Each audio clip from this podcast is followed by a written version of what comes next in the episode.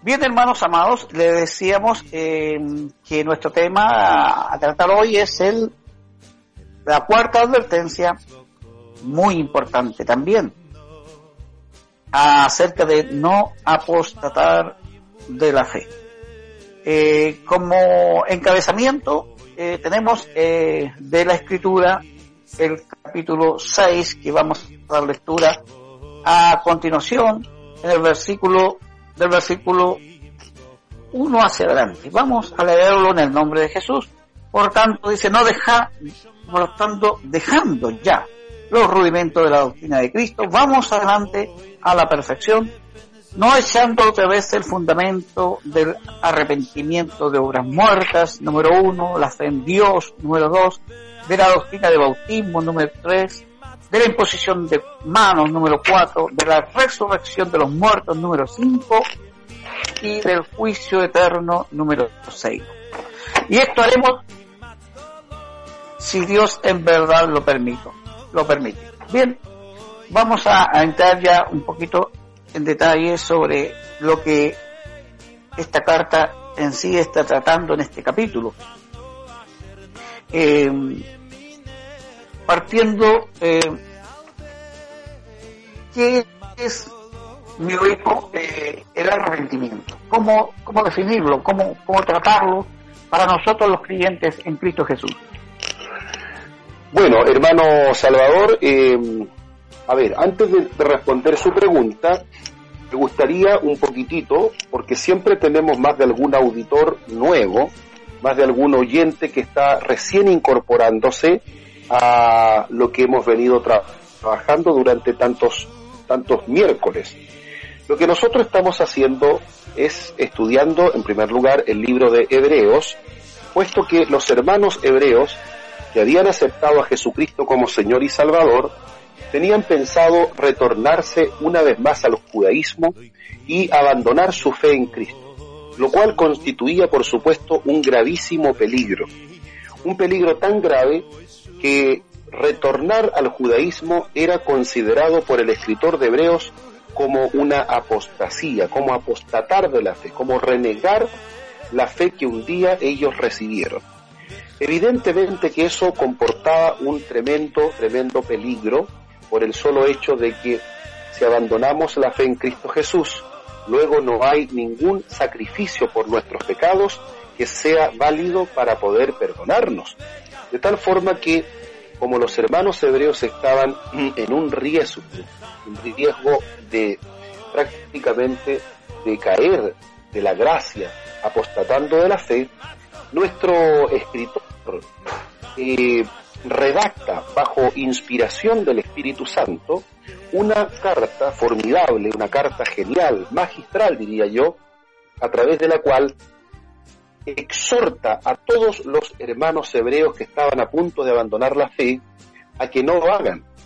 Y para eso, para poder exhortar de una manera contundente y sabia al mismo tiempo, exhortar y reprender con doctrina, como diría el apóstol Pablo en alguna ocasión, entonces este redactor escribe siete grandes advertencias. La primera advertencia, como bien lo dijo ya nuestro hermano Salvador, que estudiamos eh, una de las primeras noches fue la advertencia de no descuidar la salvación. La segunda advertencia tenía que ver con la incredulidad, no imitar la incredulidad del pueblo de Israel, que estuviendo, estando prácticamente a puertas de la tierra prometida, tuvieron que esperar casi 40 años más para poder entrar por no creerle a la palabra, por no creerle a Dios y por dejarse vencer por la incredulidad. Con respecto a la semana pasada, el tema que abordamos fundamentalmente, a ver cuál fue, ¿se acuerda hermano Salvador? Por supuesto, no dejar eh, de crecer en madurez. Muy bien, la semana pasada hablamos de este tan importante tema que es la madurez cristiana y cuánta necesidad tenemos de crecer y de madurar en el conocimiento y vimos que la madurez cristiana no siempre es sinónimo de cantidad de años en el Evangelio, sino también de alimento. Y hoy hoy siguiendo en este mismo espíritu, en esta misma sintonía intelectual, eh, bíblica, teológica, la cuarta advertencia es que no debemos apostatar de la fe. Y para no apostatar de la fe, tenemos la obligación, y escúchenme por favor, amados hermanos, tenemos la obligación de tener muy claros los rudimentos de la doctrina de Cristo, es decir, los, las doctrinas fundamentales que permiten realizar una, una buena base eh, para nuestra vida cristiana. Vamos a hablar un poco en términos eh, arquitectónicos. Si nosotros queremos construir una casa, si queremos construir un edificio, lo primero que tendrá que hacer el arquitecto y el ingeniero, después de un cálculo de materiales, de algún tipo de cálculo de la tierra, de, de lo que puede soportar un determinado sector, es el fundamento. Si no hay un buen fundamento, entonces todo se desmoronará. Pero cuando hay un buen fundamento, vaya que es difícil. Miren, yo he visto, eh, después del terremoto del año 2010, por ejemplo, he visto eh, muchos, vimos muchos edificios desmoronarse completamente. Y sin embargo, otros recibiendo el mismo movimiento telúrico, la misma intensidad, eh, sin embargo se mantuvieron firmes. La pregunta es, ¿qué, ¿qué marcó la diferencia entre aquellos imponentes edificios que cayeron desplomados y aquellos que se mantuvieron eh, siempre firmes? La respuesta que daría básicamente un ingeniero es el fundamento. Los fundamentos son tan importantes, amados hermanos, que si no tenemos un fundamento sólido en la fe y en la doctrina, entonces nuestro edificio, nuestra vida cristiana en cualquier momento podría sucumbir y podría derrumbarse nuestro castillo espiritual. Por eso que es importante el fundamento. ¿Qué te parece a ti esta introducción, Salvador, sobre la importancia del fundamento? Eh, sin, duda que es, básico dentro de la creencia cristiana, eh, porque estamos hablando acerca de la apostasía y resulta de que eh, en la medida en que estos fundamentos estén claros, eh, seremos libertados de, la apostasía, de, la negación, de, los fundamentos básicos de la doctrina de Cristo. Así que mm, yo creo de que debemos eh, seguir insistiendo en, sobre todo en la parte doctrinal, en los discípulos nuevos, a fundamentarlos bien en estas doctrinas que son básicas y que muchas veces, a pesar de que son básicas, los que llevamos a veces un poco más de tiempo, un poco más de años en la, en la iglesia, eh, no, tan, no, no, lo tenemos tan bien claro como, como debería ser. Así que mm, vamos adelante, mi obispo. Gracias, hermano Salvador. Correcto, mire, dentro de estos fundamentos, ¿cierto? No olvidar, no olvidar nunca, queridos hermanos, que un fundamento es verdaderamente eh, es tan relevante, tan importante porque sobre el fundamento tú construyes la estructura. El fundamento en realidad apoya el edificio. Cada parte del edificio depende del fundamento. Si tienes buenos fundamentos, profundos, seguros, el edificio se mantendrá firme. No importa lo que venga contra él, sino que sucederá que cuando ocurran problemas o tengas alguna adversidad, el edificio simplemente se desmoronará y se caerá. Y a lo mejor tendrás que volver a construirlo, pero si no hay buenos fundamentos, entonces pasará exactamente lo mismo. Hay muchas personas que cada cierto tiempo, al parecer, eh, se viese como que en su vida se destruye este edificio y tienen que volverse a poner en pie. Como discípulos de Jesús, nuestras vidas se estructuran de esa manera sobre la base de un buen fundamento. En las escrituras, esta estructura se llama el templo de Dios. Esto que edificamos hacia arriba, el templo, el edificio de Dios, la casa espiritual, solo se puede construir fuerte, alto y capaz de resistir los problemas si los fundamentos son debidamente echados, si hay reales fundamentos en la vida cristiana. Dicho esto, eh, vamos a ver los materiales de los cuales está construido este fundamento. Y básicamente usted, Salvador, leyó seis doctrinas que serían como los seis materiales con los cuales vamos a construir este fundamento. Usted podría leernos una vez más para luego entrar en el primero de estos seis temas, cuáles son estos seis materiales con los cuales se construye un buen fundamento. Sí, dice así la escritura. Eh, por tanto, no dejan, dejando ya los rudimentos de la doctrina de Cristo, vamos adelante a la perfección, dejándolos ya, no echando otra vez el fundamento del arrepentimiento de las obras muertas, de la fe en Dios, de la doctrina de bautismos, de la imposición de manos, de la resurrección de los muertos y del juicio eterno. Y esto haremos si Dios en verdad lo permite. Amén. Bueno, ahora sí, como tenemos seis temas allí fundamentales, dijimos, uno es el arrepentimiento de obras muertas, el segundo es de la fe en Dios, el tercero es de la doctrina de bautismos, el cuarto de la imposición de manos, el quinto la resurrección de muertos y el sexto el juicio eterno, corresponde entonces tratarlos en ese mismo orden que nos presenta la Escritura. El día de hoy entonces lo abocaremos a hablar del arrepentimiento, de obras muertas. Entonces, mi hermano Salvador, ¿cuál es, es la pregunta con la que abrimos este primer tema? Es importante nuestra primera pregunta porque cuando vemos al pecador eh, frente a la cruz, frente al crucificado.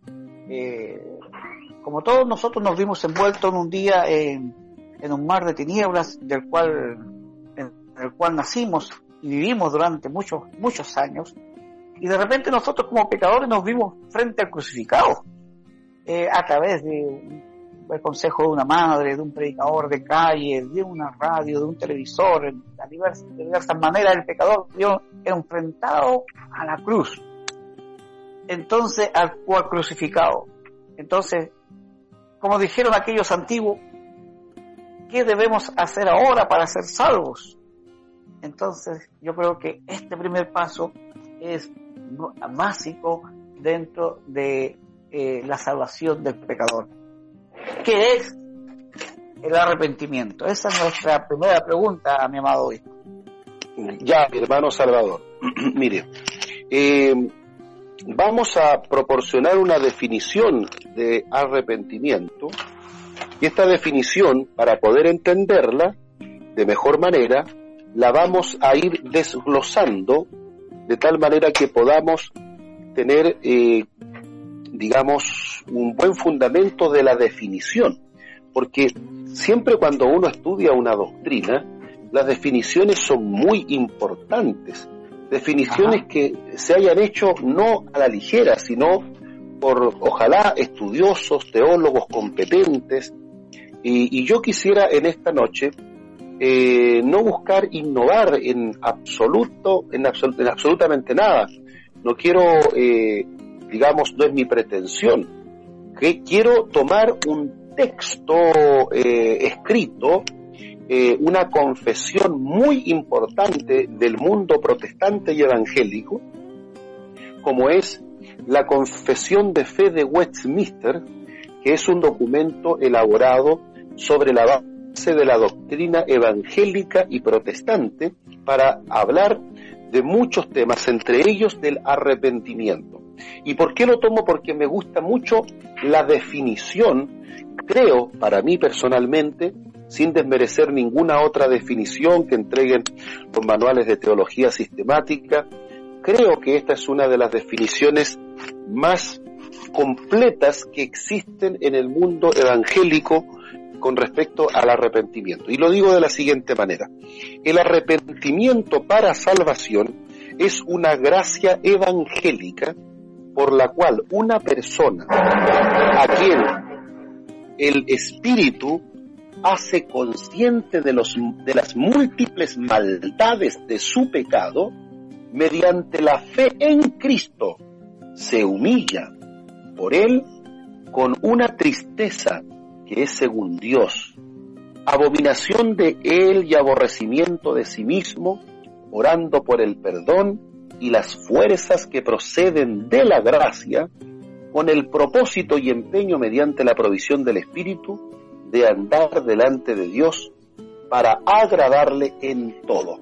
Bueno, aquí tenemos varios elementos con respecto al arrepentimiento. En primer lugar, Salvador, eh, y lo vamos a ir discutiendo los dos, el arrepentimiento, según la, el catecismo de Westminster, la confesión de fe de Westminster, el arrepentimiento es una gracia evangélica, es decir, es algo que nos viene regalado por la gracia de Dios.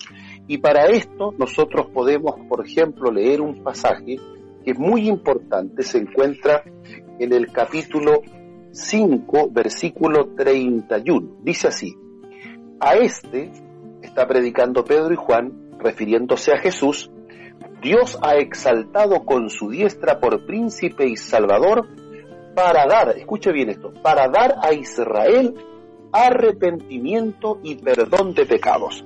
Entonces, el texto dice que el arrepentimiento, ¿quién lo da? Nuestro Señor. Eh, a veces nosotros queremos pelear con alguien, arrepiéntete, arrepiéntete, pero no tenemos que olvidarnos que el arrepentimiento es un acto de la gracia de Dios. Por eso dice el texto, para dar a Israel arrepentimiento. Entonces, lo primero que aprendemos respecto del arrepentimiento es que es una gracia que proviene de parte de Dios. ¿Qué te parece eso, Salvador? Eso, eh, como primer paso, eh, el, compungimiento del corazón ante la predicación evangélica. Claro, claro, aquí hay, eh, lo, lo que vemos acá nosotros con el tema del arrepentimiento es que es una obra que comienza y que la inicia Dios mismo. Por eso dice el texto bíblico que Jesús ha sido exaltado por príncipe y salvador para dar a Israel arrepentimiento. Fíjate, para darle a Israel arrepentimiento y perdón de pecados. Entonces, concluimos por este texto que el arrepentimiento es una obra maravillosa que se inicia en la voluntad de Dios hacia su pueblo ahí hay un, todo un trabajo también de, del Espíritu Santo eh, obrando a través de la predicación eh, en el, en el corazón del pecador. Eh, Correcto.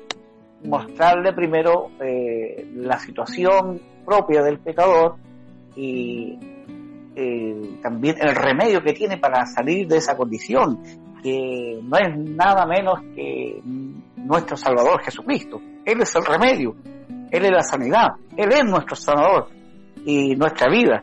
Entonces, esa labor yo creo que eh, es importante, muy básica del Espíritu Santo, de convencer, de compungir, de convencer de pecado, al, porque nosotros cuando estamos en el mundo prácticamente no, tenemos una idea muy vaga de Dios, muy vaga, eh, muy incompleta. Entonces el pecador necesita, para poder ser convencido, eh, de su cambio de actitud, de arrepentimiento, eh, necesita ser eh, convencido acerca de su condición de propia y del remedio para su sanidad. Claro, ahora fíjate, lo primero que hemos dicho, sin perder el hilo de lo que estamos hablando, es que el arrepentimiento es una obra de la gracia de Dios. O sea, es un acto que tú sabes lo que es la gracia. La gracia es un don, un regalo inmerecido. Eh, el texto que leímos decía que el Señor ha dado arrepentimiento y fíjate que me gusta otro texto que está en esta misma sintonía, que cuando la Biblia nos habla que el siervo del Señor no debe ser contencioso, sino amable para con todos, para enseñar, eh, y dice que con mansedumbre corrija a los que se oponen. O si quizá, mira qué interesante lo que viene ahora, Dios les conceda que se arrepientan. Date cuenta otra vez el énfasis donde recae. Es que Dios dice, les conceda que se arrepientan para conocer la verdad. Volvemos a ver acá el arrepentimiento como una obra que proviene de la gracia de Dios. Es Dios el que debe concederle esta gracia al ser humano. Entonces lo primero que aprendemos del arrepentimiento salvador es que el arrepentimiento es una obra de la gracia de Dios. ¿Qué te parece eso? Sí, sin duda. Eh, toda, toda este compungimiento y este, eh, como decir, eh, ver la película, aclarársele, aclarársele al pecador la película, es decir, mm, en la condición en que estoy, no puedo seguir así.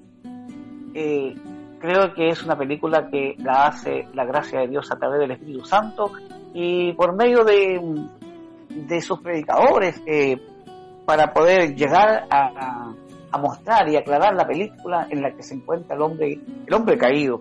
Así que damos gloria a Dios porque el Espíritu Santo también a nosotros nos ha convencido y hemos visto de que confiando en la gracia de Dios hemos sido renovados para vida eterna. Muy bien, Salvador. Ahora, el segundo elemento, todavía estamos en la definición de arrepentimiento. El segundo elemento, que es muy importante, dice esta definición por la cual una persona a quien el Espíritu hace consciente de sus múltiples maldades de su pecado. Esto es muy relevante.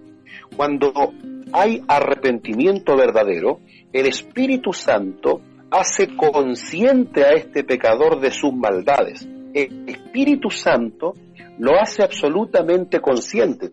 Por eso que cuando vamos al sermón de del apóstol Pedro en el día de Pentecostés, una vez que el apóstol predicó la palabra, el texto dice en el versículo, capítulo 2, versículo 37, dice, y al oír esto, se compungieron de corazón y dijeron a Pedro y a los otros apóstoles, varones hermanos, ¿qué haremos? Entonces aquí hubo un trabajo de la gracia, de un trabajo del Espíritu Santo, porque tú bien sabes, Salvador, que el Espíritu Santo es el que convence al hombre de pecado, de justicia y de juicio.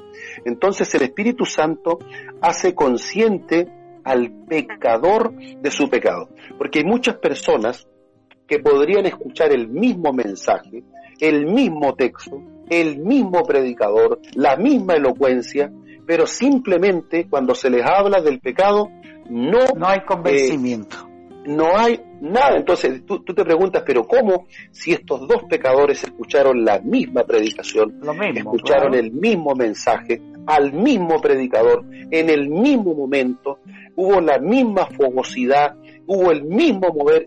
Sin embargo, la diferencia la marcó el hecho de que es el Espíritu Santo el que convence al pecador de su pecado. Y por eso que me gusta esta definición, porque no solamente dice que el arrepentimiento es una obra de la gracia de Dios, sino también que es una gracia por la cual el Espíritu Santo hace consciente al pecador de sus múltiples maldades. Entonces eso a mí me parece muy relevante porque la obra y, los aplausos y, los premios se los sigue llevando el Señor, más que uno mismo. Sin duda que sí.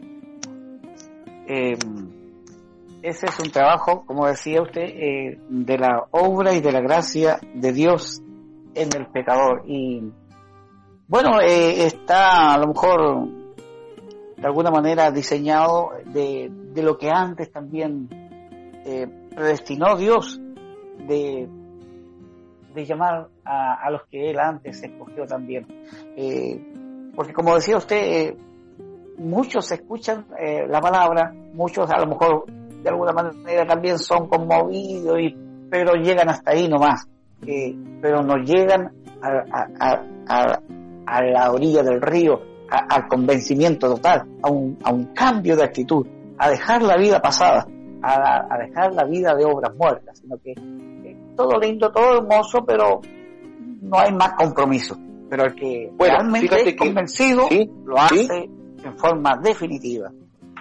Y ese tema que tú acabas de soslayar es muy importante y lo abordaremos al final de este, de este episodio porque tiene que ver justamente con cómo diferenciar un verdadero arrepentimiento de un simple remordimiento que también hace llorar al pecador, también incluso lo puede hacer pasar al altar, pero llega como tú dices hasta ahí simplemente.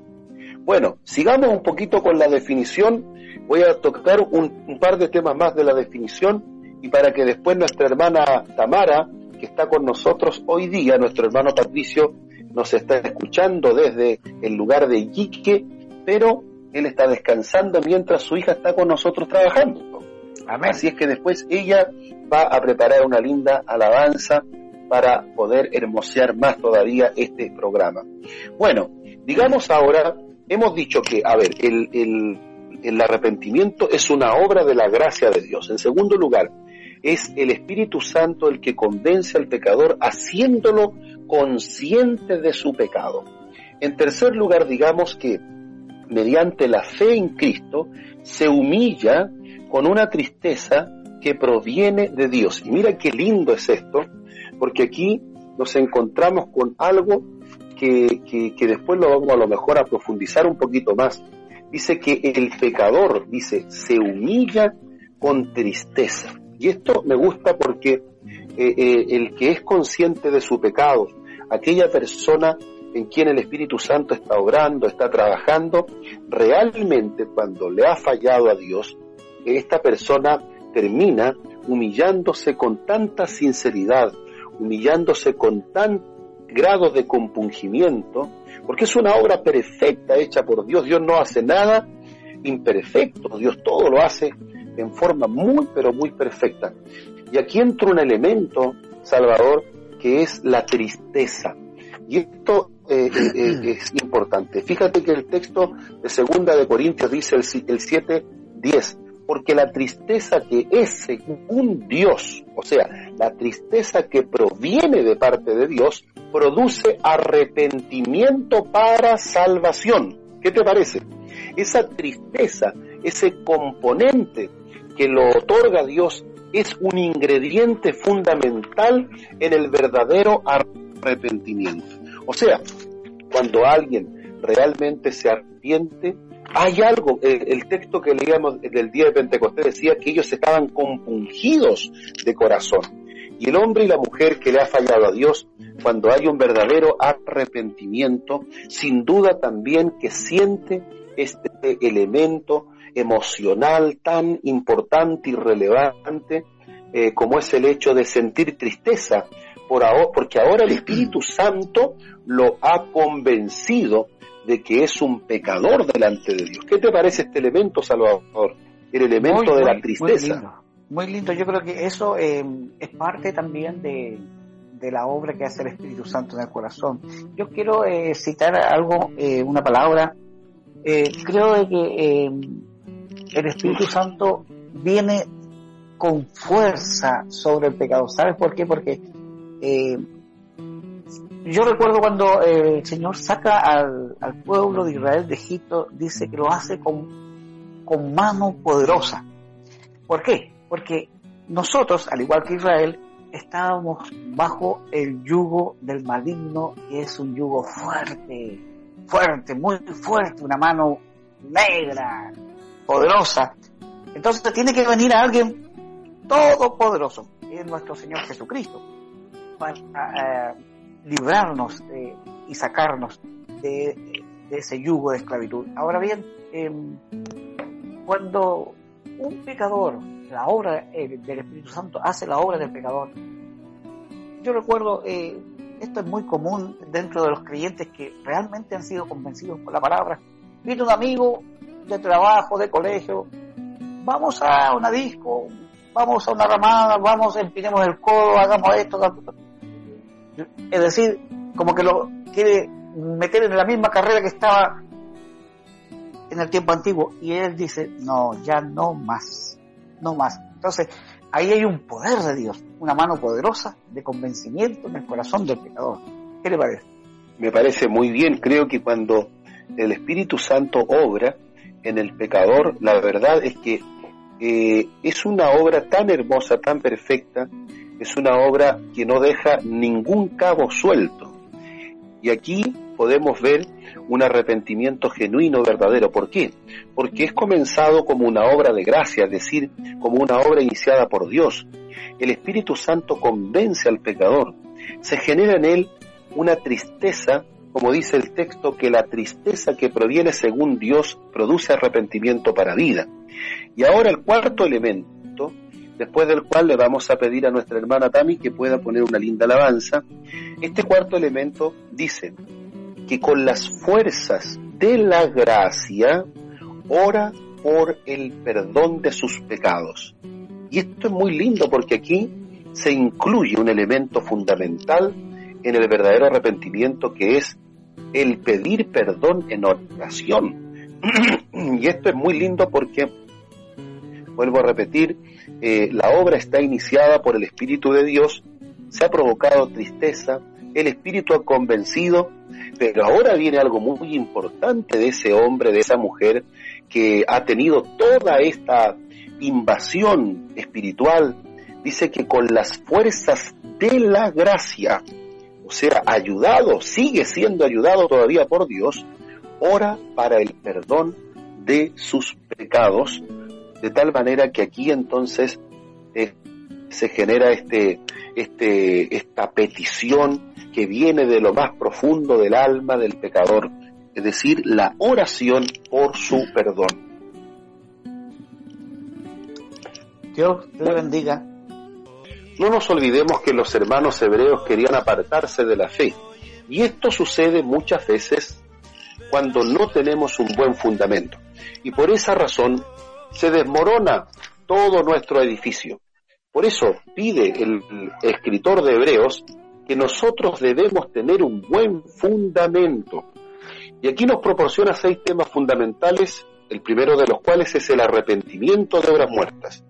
¿Qué es el arrepentimiento? Fue la primera pregunta que elaboró nuestro hermano Salvador y dijimos que el arrepentimiento en primer lugar es una obra de la gracia de Dios donde el Espíritu Santo intercede convenciendo al pecador, donde en el pecador se genera un elemento de tristeza que proviene según Dios y con las fuerzas que da la misma gracia otorga el Señor, ese pecador comienza a orar por el perdón. Y quiero finalizar con el quinto elemento de este importante, eh, este, de, esta definición, y es el hecho de que el pecador ora, ¿cierto?, por el perdón, pero también lo hace para andar delante de Dios agradándole en todo. Y esto implica agradar a Dios y abandonar su pecado.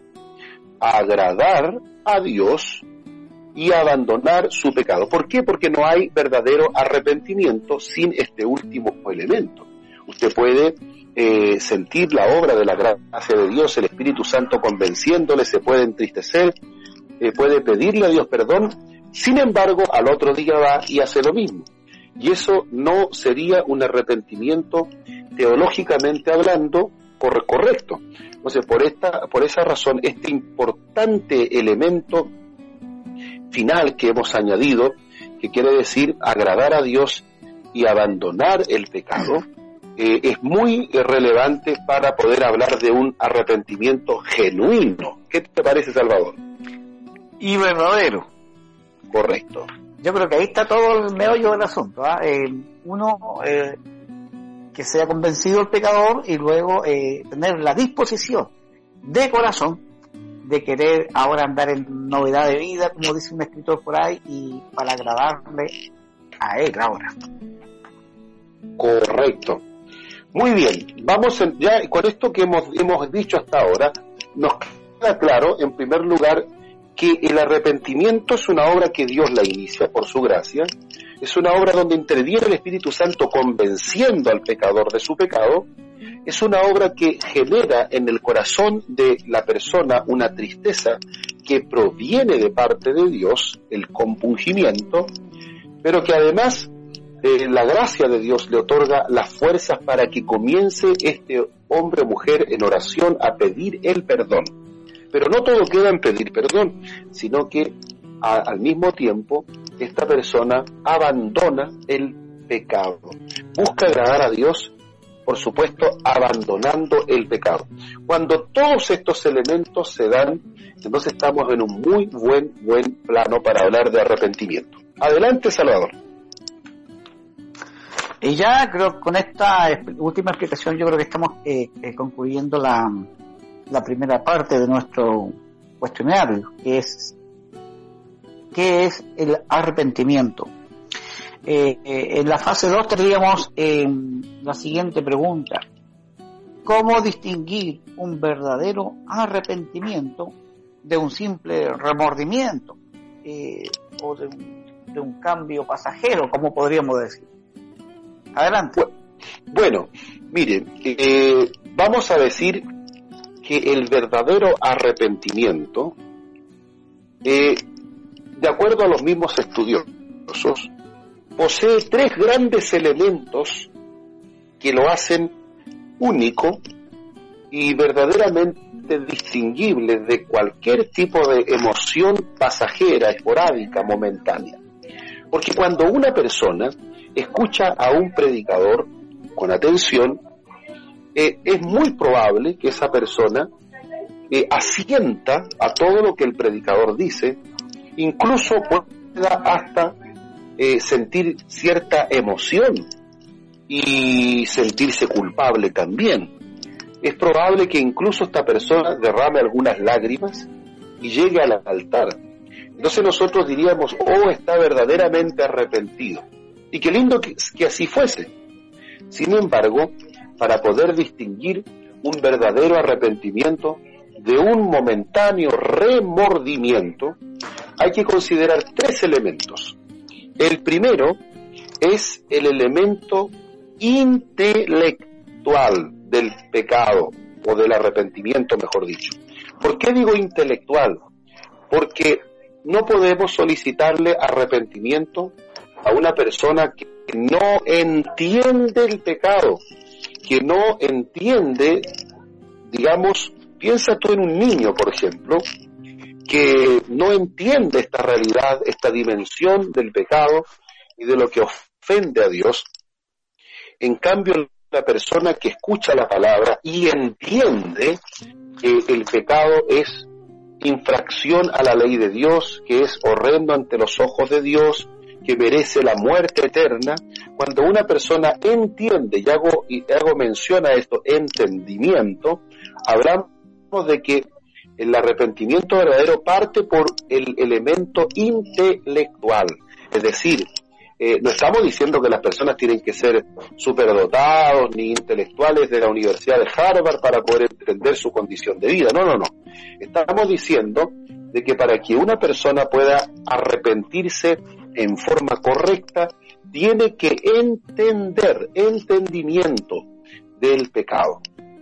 Por eso que la palabra eh, metanoia, que es la palabra griega para arrepentimiento, tiene que ver con nous, con noia, que es mente, es cambio de mentalidad. Metanoia es un cambio, meta tiene que ver con metamorfosis, cambio, y noia tiene que ver con nous, que es mente. Es decir, es un cambio de mente. A diferencia del concepto hebreo, que es el concepto teshuvah, que tiene que ver con retornar a Dios, volverse a Dios, el concepto metanoia tiene que ver con un cambio de mentalidad. Entonces, el primer elemento del arrepentimiento es el elemento intelectual, es el tema de, eh, de entender de entender el, el, pecado. En segundo lugar, una vez que usted ha entendido el pecado, eh, está el segundo elemento que tiene que ver con la tristeza, lo que hablamos delante. Una persona que se va a arrepentir correctamente siente la tristeza, el dolor, el compungimiento de haberle fallado a Dios. Y esto se encuentra en segunda de Corintios 7:10.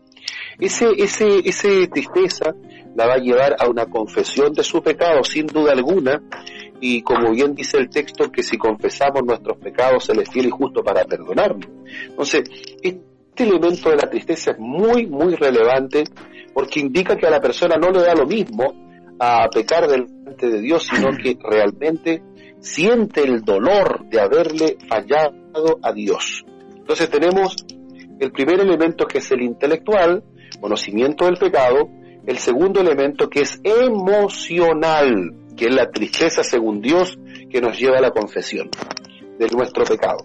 Y el tercer elemento, Salvador, después de lo cual podemos hablar un poquito de esto si tú gustas, el tercer elemento es lo mismo que decíamos al final, es la buena voluntad de abandonar el pecado, o sea, el elemento de la voluntad, se llama elemento volitivo. Volitivo tiene que ver con voluntad, porque no sacamos nada con entender, elemento intelectual, no sacamos nada con sentir, elemento emocional, si no tenemos eh, el elemento de abandonar el pecado y, y, con voluntad volvernos a Dios. Y ahí es donde está entonces este tercer punto que es tan necesario. Dice que el que alcanza misericordia es aquella persona que se aparta del pecado. Así está en, el, en Proverbios 28:13. Este apartarse del pecado es el tercer elemento que es el elemento volitivo. Entonces, para poder diferenciar un arrepentimiento verdadero de un simple remordimiento, tiene que estar el tercer elemento, que es el elemento volitivo, que es el abandono del pecado.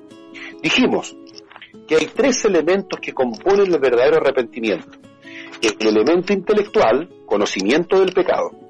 El elemento emocional, tristeza por haber pecado, que nos lleva a la confesión de nuestro pecado. Y en tercer lugar está el elemento volitivo, que tiene que ver con abandonar el pecado y volverse a Dios. Si este tercer elemento está, diríamos que estamos en un verdadero arrepentimiento. Pero si no está el tercer elemento de volverse a Dios abandonando el pecado, y solo nos hemos quedado con el conocimiento y con el dolor por haberle fallado a Dios, no tenemos todavía arrepentimiento genuino.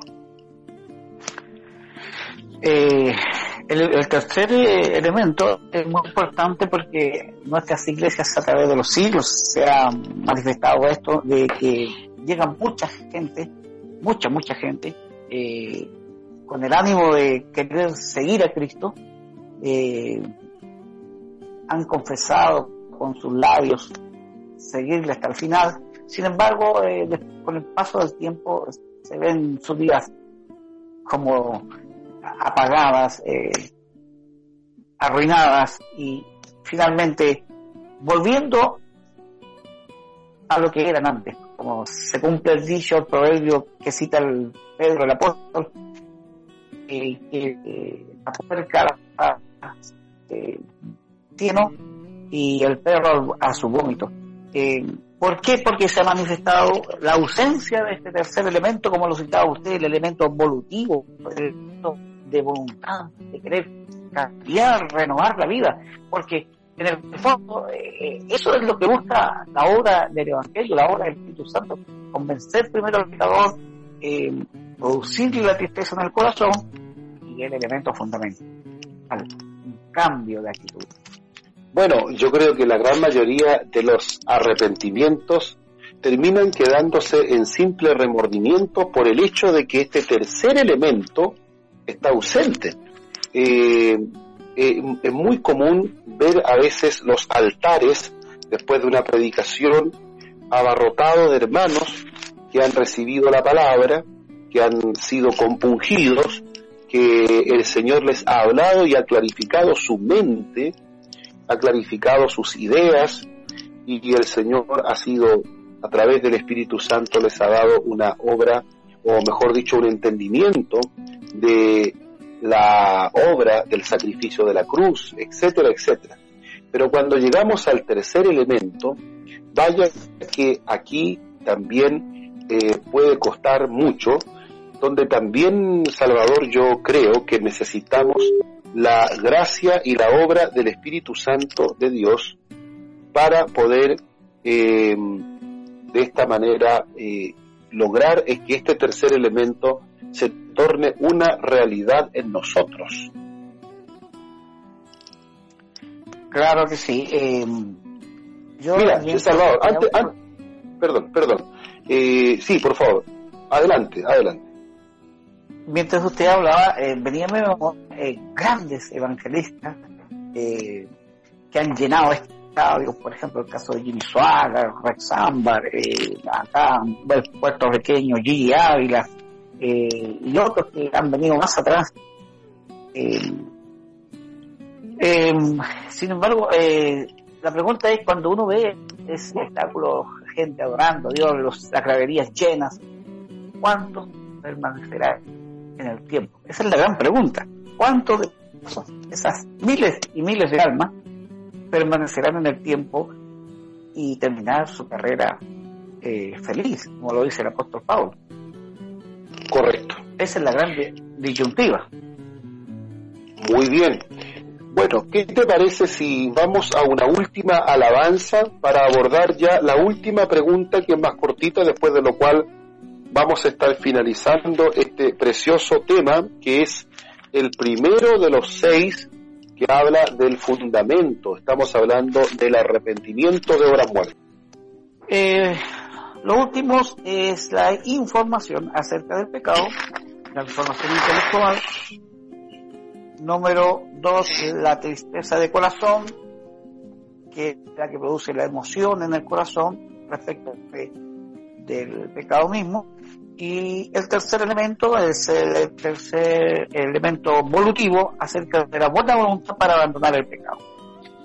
Bien, resumiendo esto, vamos a pasar a la última eh, pregunta, eh, que es también muy importante. Eh, mi obispo, ¿cuáles son, o cómo definiría y cuáles son las obras muertas? Bueno, el texto bíblico dice que la primera, la primera doctrina fundamental o rudimentaria de las seis, la que estamos estudiando, se denomina en el texto bíblico arrepentimiento de obras de las muertas. obras muertas.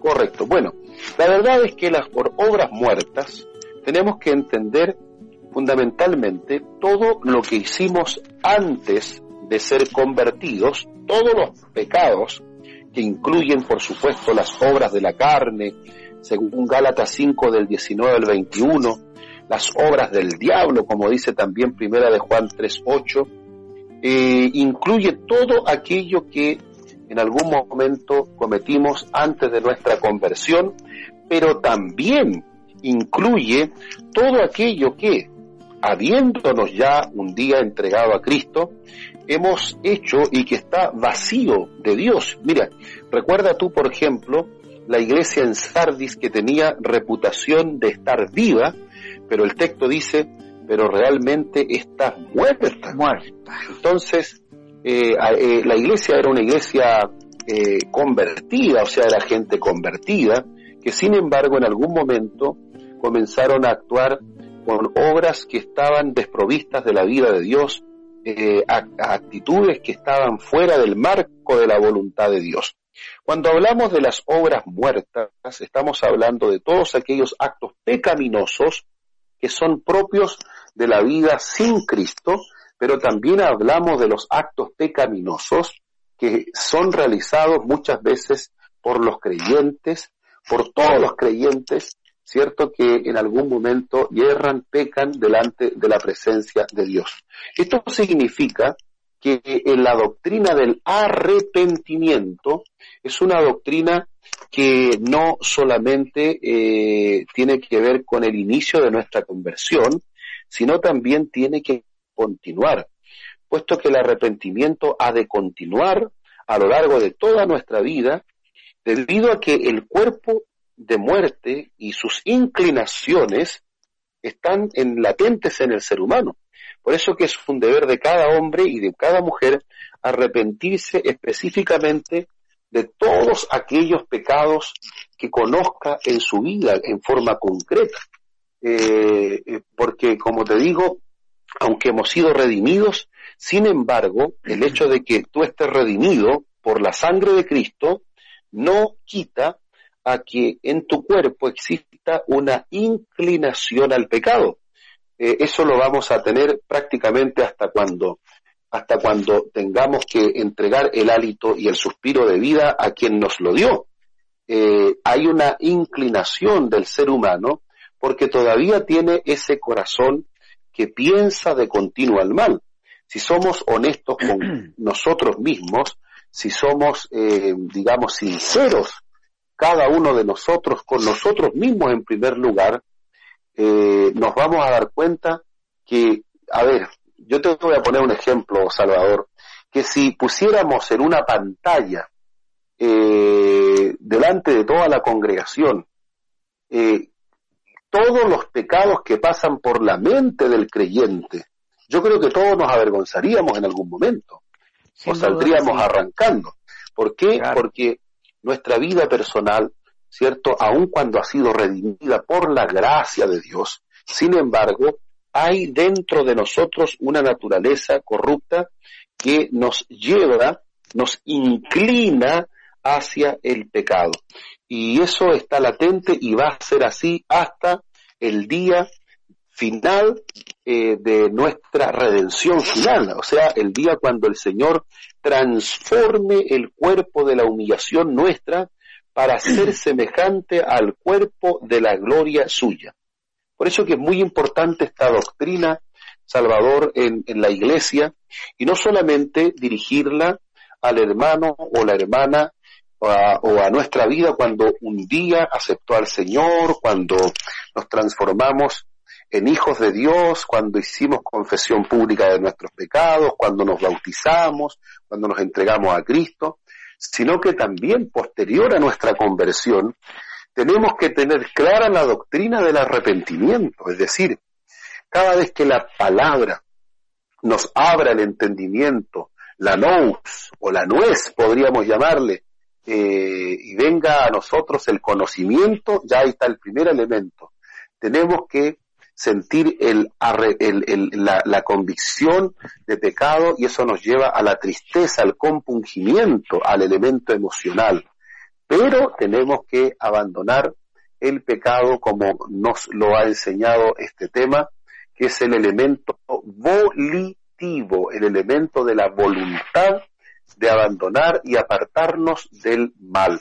Esto no solamente es para el que está tomando una clase de discipulado para bautizarse, sino que esto es para todos los creyentes. La doctrina del arrepentimiento entonces debe acompañarnos desde que se inició nuestra vida cristiana hasta que finaliza en el último día de conciencia que tenemos, ¿cierto? Aun cuando estemos en el lecho del dolor, allí tenemos que arrepentirnos y pedirle perdón a Dios y de esta manera confesarle nuestros pecados para que Él nos limpie y estar aptos para irnos a su presencia.